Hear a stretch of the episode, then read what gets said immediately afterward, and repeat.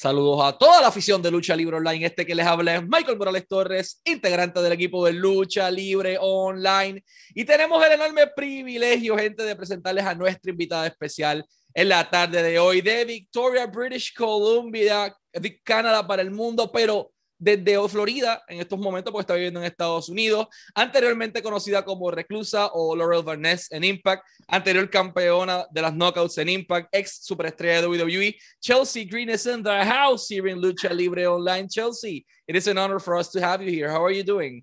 Thank you so much for having me. I'm so excited.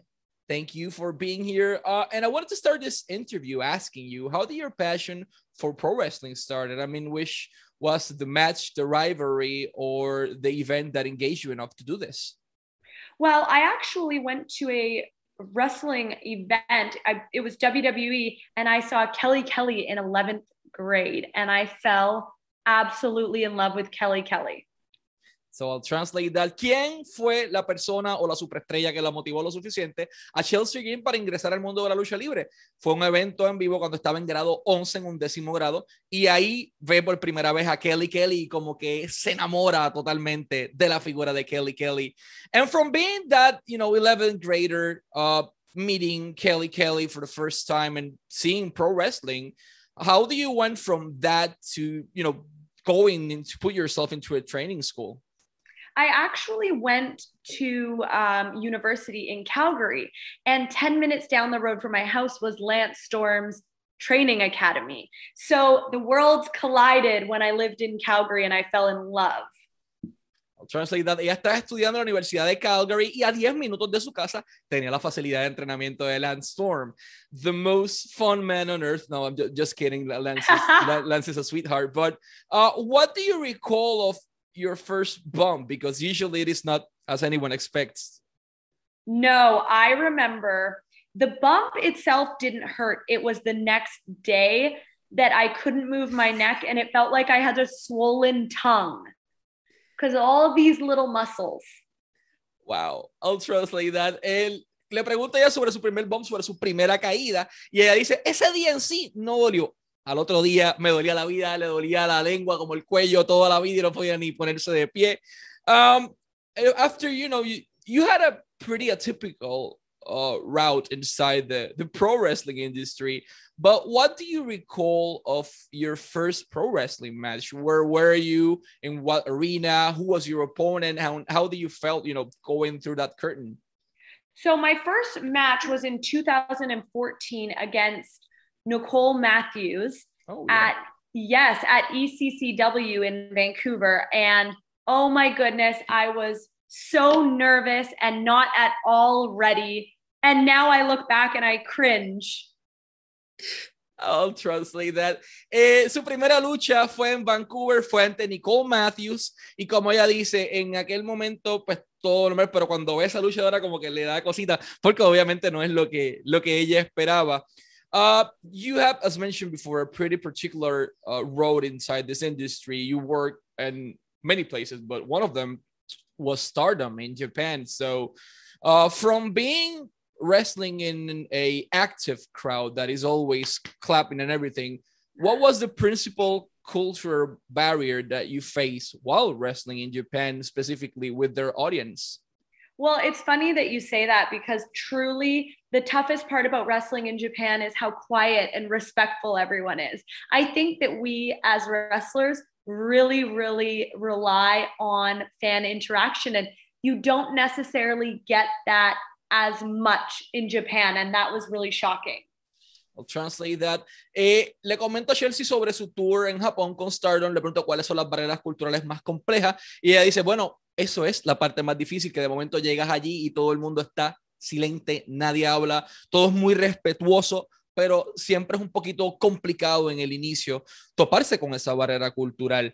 Uh, you share a story before, and I wanted to talk it here. You flew yourself to NXT, uh, got yourself a new gear, uh, and got hired as an extra, but at that point you were never used as part of their roster or, as an extra, but your partners like Tessa Blanchard did. Uh, what was the thing that went through your mind after you know I purchased a ticket, I got new gear, I did everything I could, and still they didn't use me? Why? Like, what happened and what went through your mind at that point? So, of course, I was angry, but I also have to remember that not everybody can be used all the time in pro wrestling. And so I took that anger straight on outside and I called Impact and I got a tryout match at Impact. And that worked out so much better for me. I'll translate that. Eh, detalle interesante, Chelsea eh, compra todas sus cosas, compra su pasaje, compra su ropa nueva, llega a NXT, la dicen, ok, te vamos a traer como extra, no hay problema, ya llega allí y no lo utilizan. Obviamente se molesta, llega a la parte de afuera, agarra su teléfono, llama a Impact y le dicen, lléguenme para allá que estoy disponible. Y así es que nace su primera oportunidad en Impact. What was the first, you know, since we're on Impact right now, what was the first thing that went through your mind once you won the Knockouts Championship for the first time, a title that has been held by people like Gail Kim or Awesome Kong or so many people inside this industry that, you know, Chelsea Green or Laurel Van Ness at that point had it already. So, what was the first thing that went through your mind? Was the referee count at three? I mean, I was just so proud of myself. It's a moment that I worked for in my career, and I really didn't think it would come that soon. And I was proud of myself, and I was also very thankful for the trust that Impact had in me. I'll translate that. Ella dice que no esperaba eso tan pronto en su carrera, pero ocurre. Gana el campeonato de las knockouts, pero lo más importante para ella fue el trust o la confianza que puso Impact en ella y eso para ella significó el mundo. After being with Impact Wrestling for a while, you took a really risky decision and said, okay, let's pack everything up and let's go to Lucha Underground. So, uh, why did you took that decision? What motivated it? And what was the principal difference you noticed once you arrived to the temple? So I knew that I wanted to leave Impact, you know, before I had, before you all heard about that. I knew I wanted to leave Impact.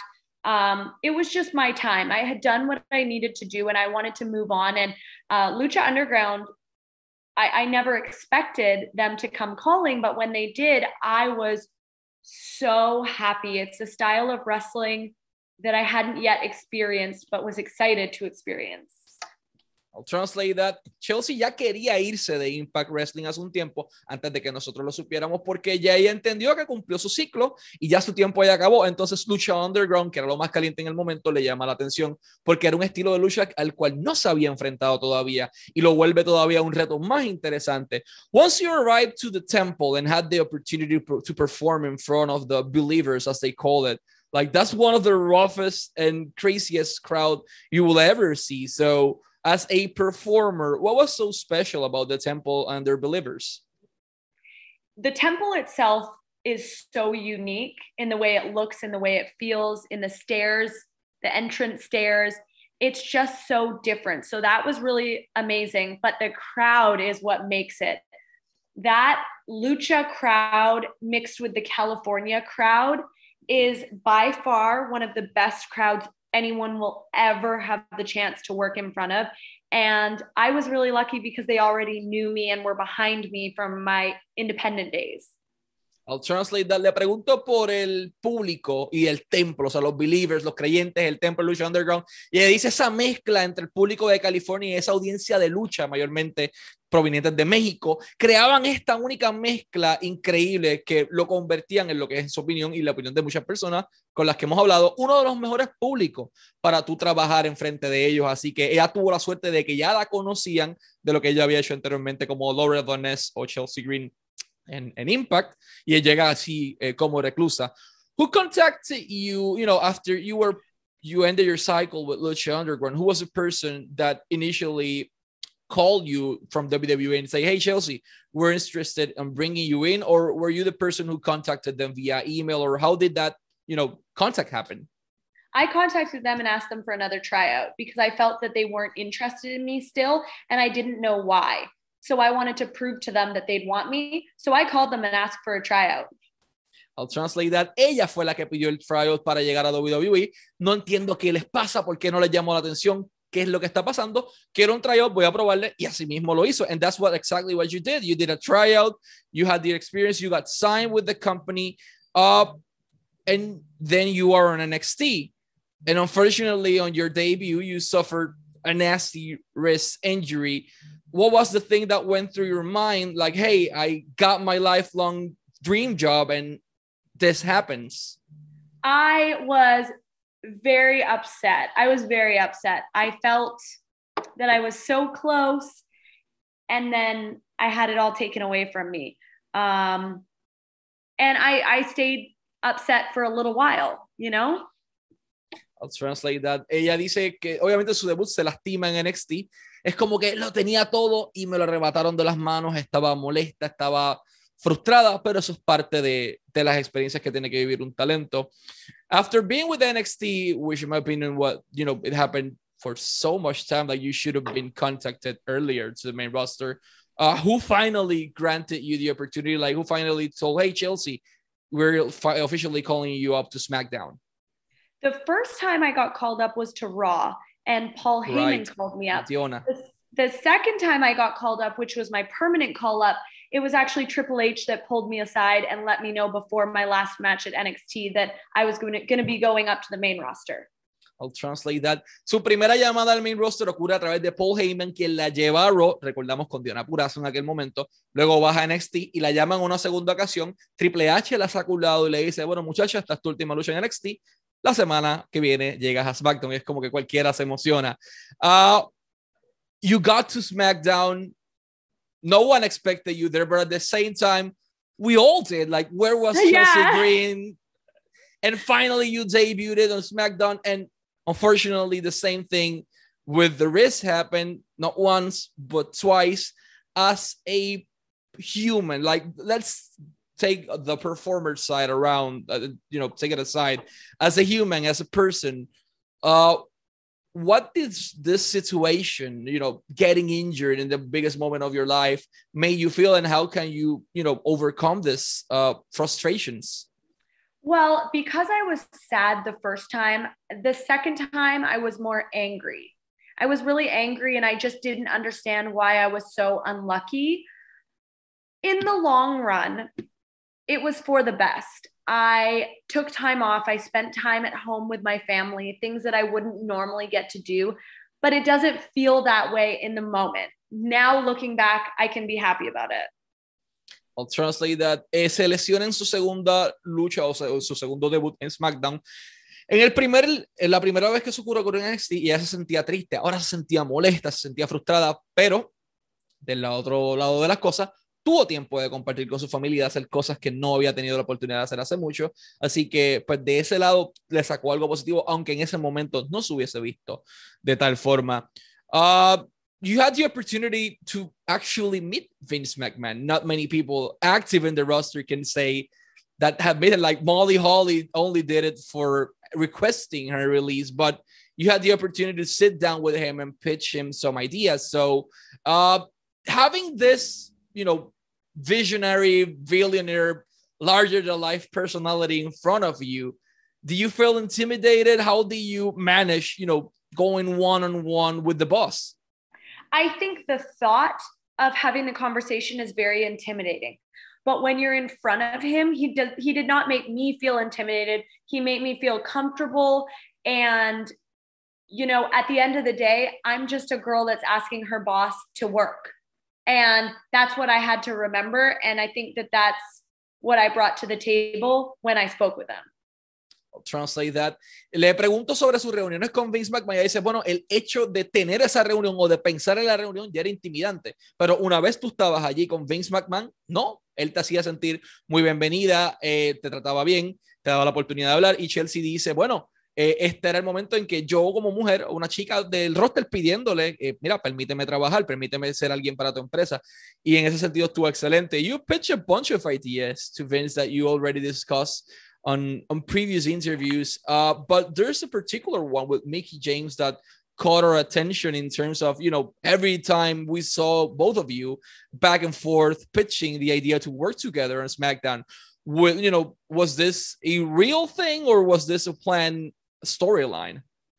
So the when you saw it on social media, that was just Mickie and I hoping and wanting it to happen and really trying to push for it to happen for each other.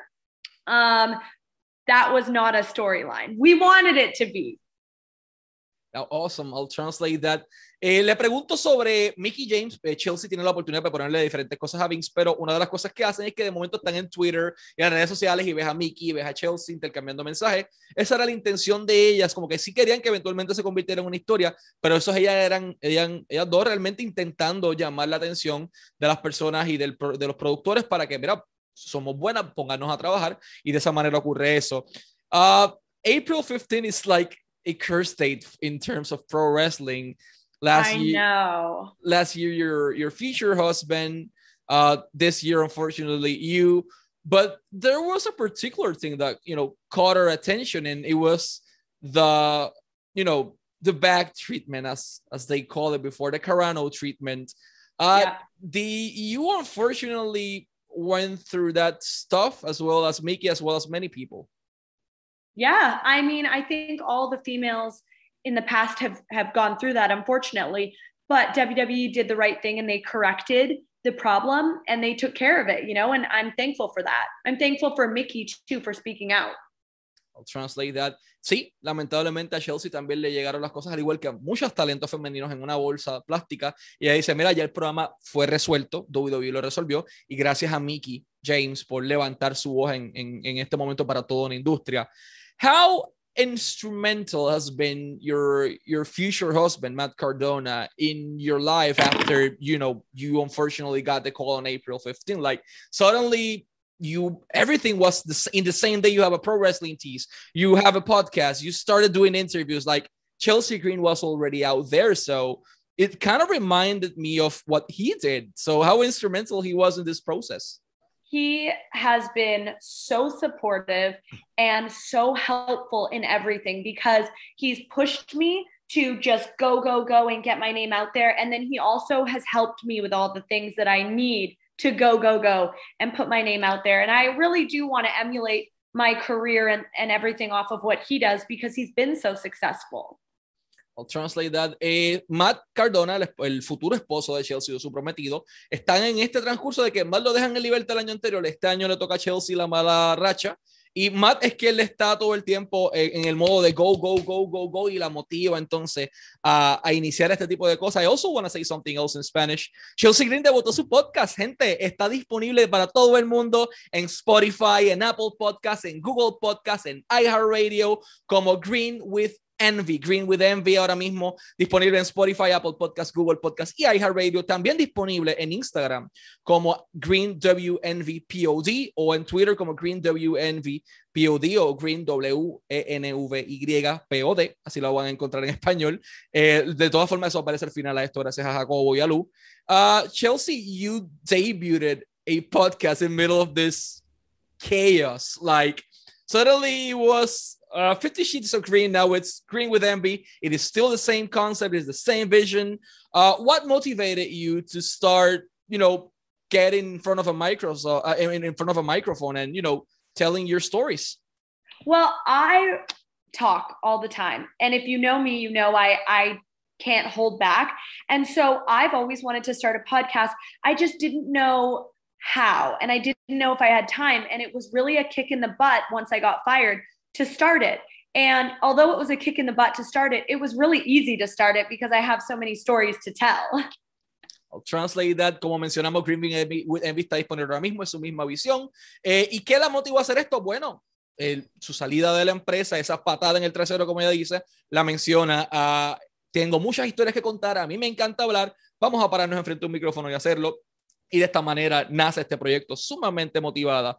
We've seen episodes uh, with you like just you like do you plan to in the future bring some guests in the podcast what's going to be the dynamic of this uh, green with envy podcast with chelsea green so i'm really hoping to keep it just me mainly because it's my baby it's my brainchild but every now and then I want to surprise you guys with a guest. But I just don't want to rely on a guest, if you know what I mean. Oh, definitely. I'll totally, totally understand that. I'll translate to Spanish. Eh, si va a traer invitados o no, bueno, sí, de sorpresa en algún momento dado van a llegar, pero no quiero depender de ningún invitado. Eh, mayormente va a ser Chelsea Green hablando en su podcast Green with Envy. para que conozcan todas sus historias. Es su hijo, viene de su mente este proyecto y eh, gracias a, a, este, este proyecto, pues entonces está intentando cosas nuevas en su vida. I also want to say something else in Spanish. Pueden seguir a Chelsea Green en todas sus redes sociales, en YouTube como Chelsea Green, TikTok Chelsea Green, Instagram como at Chelsea Green, Twitter como at Chelsea Green. De igual forma, Pro Wrestling Tees com slash Chelsea Green para toda su mercancía, camiseta y diferentes cosas en prowrestlingtees.com slash Chelsea Green. Y por último, a todos los promotores de todo el mundo en Puerto Rico, en Argentina, en Chile, Ecuador, Panamá, eh, Puerto Rico, República Dominicana, pueden contactarla a través de bookings, eh, para a través de su correo electrónico, Chelsea Green Bookings at gmail.com, Chelsea Green Bookings eh, at gmail.com, solamente para bookings, nada de otros ricos, pues, lo que sea, miran grip virtuales, lucha, lo que sea que ustedes tengan que colaborar o que conversar con ella, pueden hacerlo a través de ese correo electrónico. Uh, you have a pretty unique family. Like we, uh, at a moment, we only saw Kylo, then we saw Draco, and then the whole family grew up. Like you have a pet hotel in your house, and as a pet lover, I wanted to ask you how uh, important has been, you know, to have your more than your pets, your children at this point. Uh, during a quarantine where you cannot get out and when you once you could like it went through much like through so much time like uh, how instrumental or important have been your babies during this quarantine? So i started off with you know the cats and i only had three cats and i loved them. I love them so much. They're so easy and cuddly but it really has been the most amazing thing getting a dog because it has been like our baby you know this dog relies on us the cats don't care um, but it just makes I know Matt feels the same way. It really makes our home complete. And I'm sure you feel that way about your babies.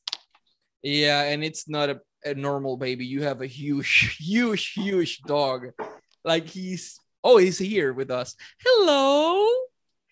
Yeah, it is highly probable taller than you in two legs. Like yeah, that that dog is huge. So it is so nice, you know, to see him happy and all this pets happy with you.